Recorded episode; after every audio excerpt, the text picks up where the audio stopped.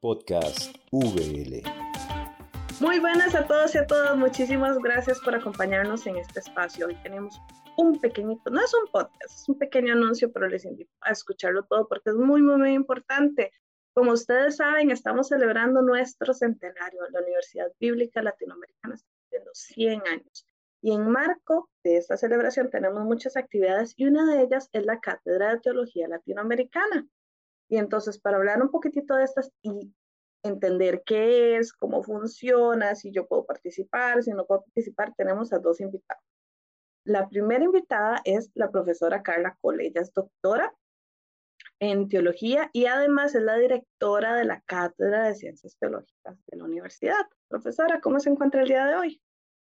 Muy bien, muchas gracias, Raquel. Y también tenemos al máster en teología Miguel España, quien está colaborando con la universidad y además está ayudando a coordinar toda esta cátedra. Miguel, ¿cómo estás? Muy bien, muchas gracias, Raquel.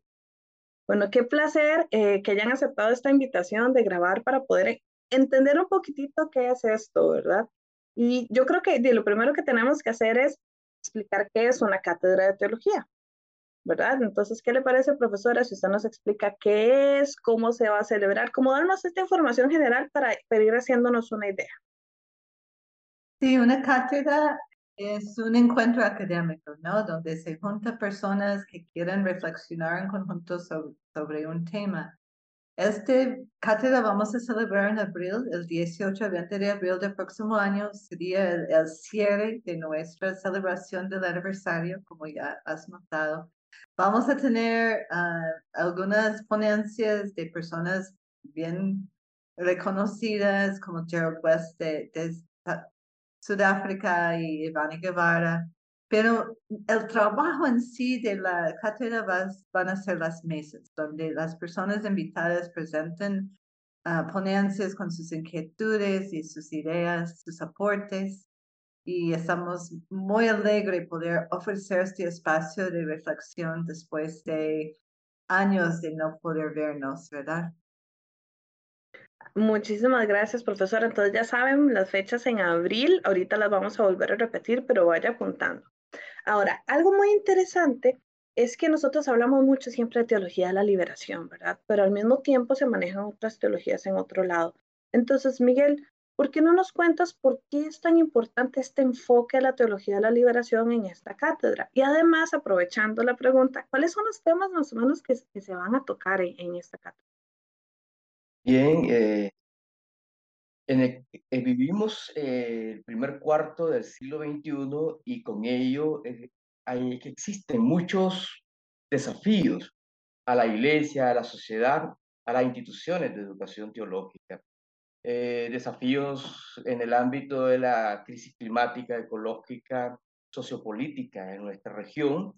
Y eh, la teología de la liberación nos ha mostrado su capacidad y la eh, instrumental, los instrumentales, los enfoques para poder analizar estas realidades que afectan a las comunidades y las sociedades en América Latina. Así que los desafíos que hoy nos presenta la sociedad la iglesia y eh, la crisis climática, ambiental y política en nuestra región nos llama entonces, nos interpela a que podamos dar una palabra pertinente y eso es exactamente lo que nos permite las mediaciones de las teologías de liberación en América Latina.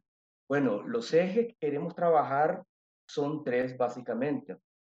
El primer eje es, es un eje que trata de buscar, auscultar herramientas epistemológicas eh, de la teología y la liberación.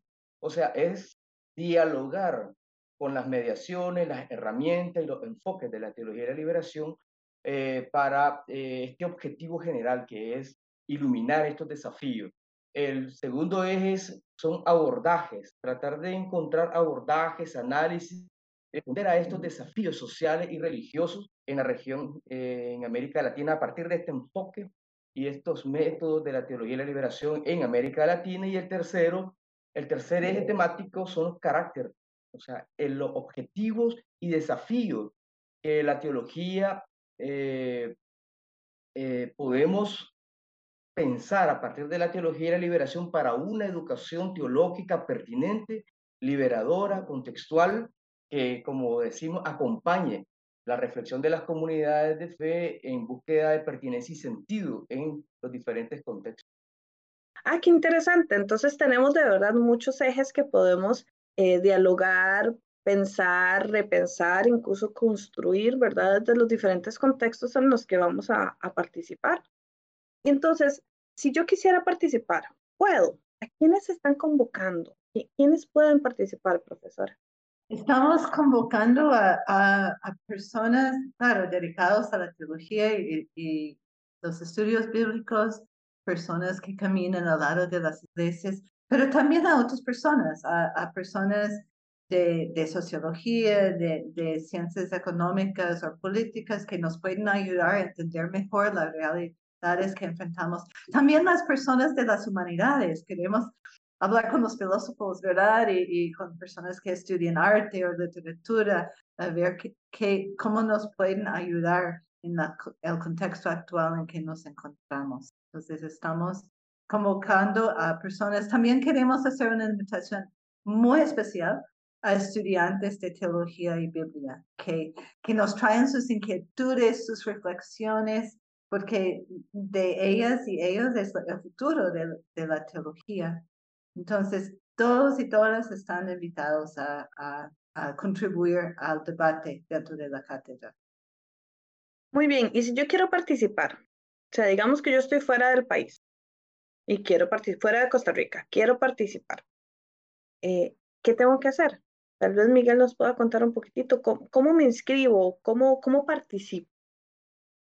Sí, en este momento eh, hemos compartido con todas nuestras amistades y contactos eh, la invitación y la convocatoria, que consiste básicamente en enviar un resumen de lo que podría ser una ponencia para las diferentes mesas en la cátedra, eh, con una fecha a más tardar el 31 de octubre, para enviar los resúmenes o por lo menos enviar eh, las intenciones de participar con un tema específico.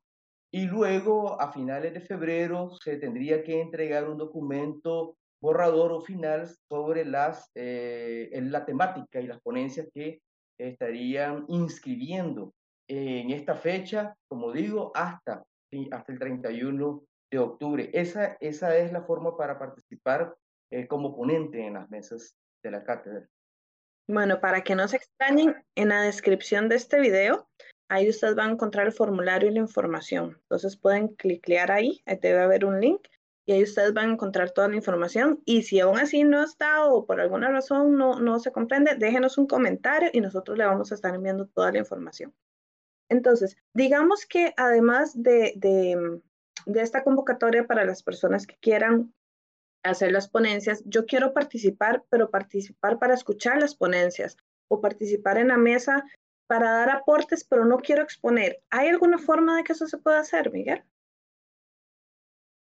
Sí, eh, hay una, eh, a finales de febrero y en marzo se va a abrir una convocatoria general, o sea, una invitación general para que estudiantes, docentes, investigadores, investigadoras que no quieran presentar una, eh, bueno, no es que no quieran, ¿verdad? que no presenten un resumen para la cátedra, pero quieren participar de ella, perfectamente lo podrán hacer previamente inscritos y inscritas a través de un formulario en su debido momento, como digo, puede ser en marzo o a finales de febrero.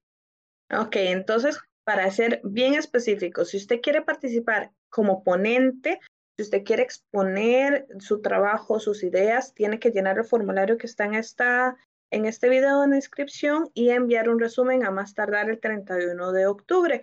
Pero si usted lo que quiere es participar de la cátedra como oyente o nada más aportando algo en el trabajo de mesas o escuchar lo que se está haciendo en la cátedra, por ahí de marzo se va a abrir la inscripción para público en general.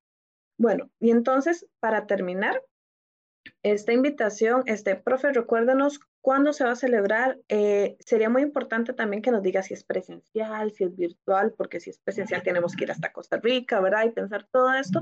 Entonces, que nos cuenten un poquitito eh, eh, esta última parte y unas últimas palabras también para, para invitar a las personas. Sí, otra vez, el 18 a 20 de abril y nos vamos a vernos en el ciberespacio, ¿no? nos vamos a ver en, en línea, este, sabiendo que hay muchas personas de muchos lugares que quisieran participar en, la reflexión y, tratando de, usar bien los pocos recursos que tenemos, decidimos hacerlo en forma virtual, pero uh, esperando poder generar una experiencia muy bonita uh, para las personas participantes. Entonces, les esperamos, les esperamos con sus preguntas, sus inquietudes, sus ideas. Y como hemos dicho, para el 31 de, de octubre, por lo menos dejarnos saber si está pensando en presentar una ponencia. Les esperamos. Muchas gracias. Miguel, ¿algunas palabras para invitar a las personas? Estamos muy emocionados, muy eh, a la expectativa de que realmente genere eh, el, eh, el, interés, porque vemos en nuestra región la necesidad realmente de pensar el camino de la teología, de la educación teológica y repensar la misión de Dios en América Latina eh, en un contexto donde nadie puede nombrar específicamente, ¿verdad? Cómo hacer, qué hacer para acompañar de manera adecuada y pertinente eh, a las comunidades de fe y a la sociedad en general ante todos estos procesos que vivimos sociales, políticos y de cambio climático. Así que eh, le esperamos con mucho ánimo y nos acompañamos juntos y juntas en este camino. Bueno, entonces ya saben, cualquier información en el formulario o si no nos dejan un, un, comentario en la cajita de comentarios y nosotros les damos toda la información. Muchísimas gracias Miguel, muchísimas gracias profesora Carla por esta invitación y nos vemos entonces pronto. Recuerden que tenemos muchas actividades eh, del centenario, sigan nuestras redes sociales porque ahí van a, estar eh, poniendo todo lo que vamos a hacer para poder celebrar estos 100 años tan maravillosos de llevar educación teológica a toda América Latina y a otras partes, y a otras partes Nos vemos en una próxima.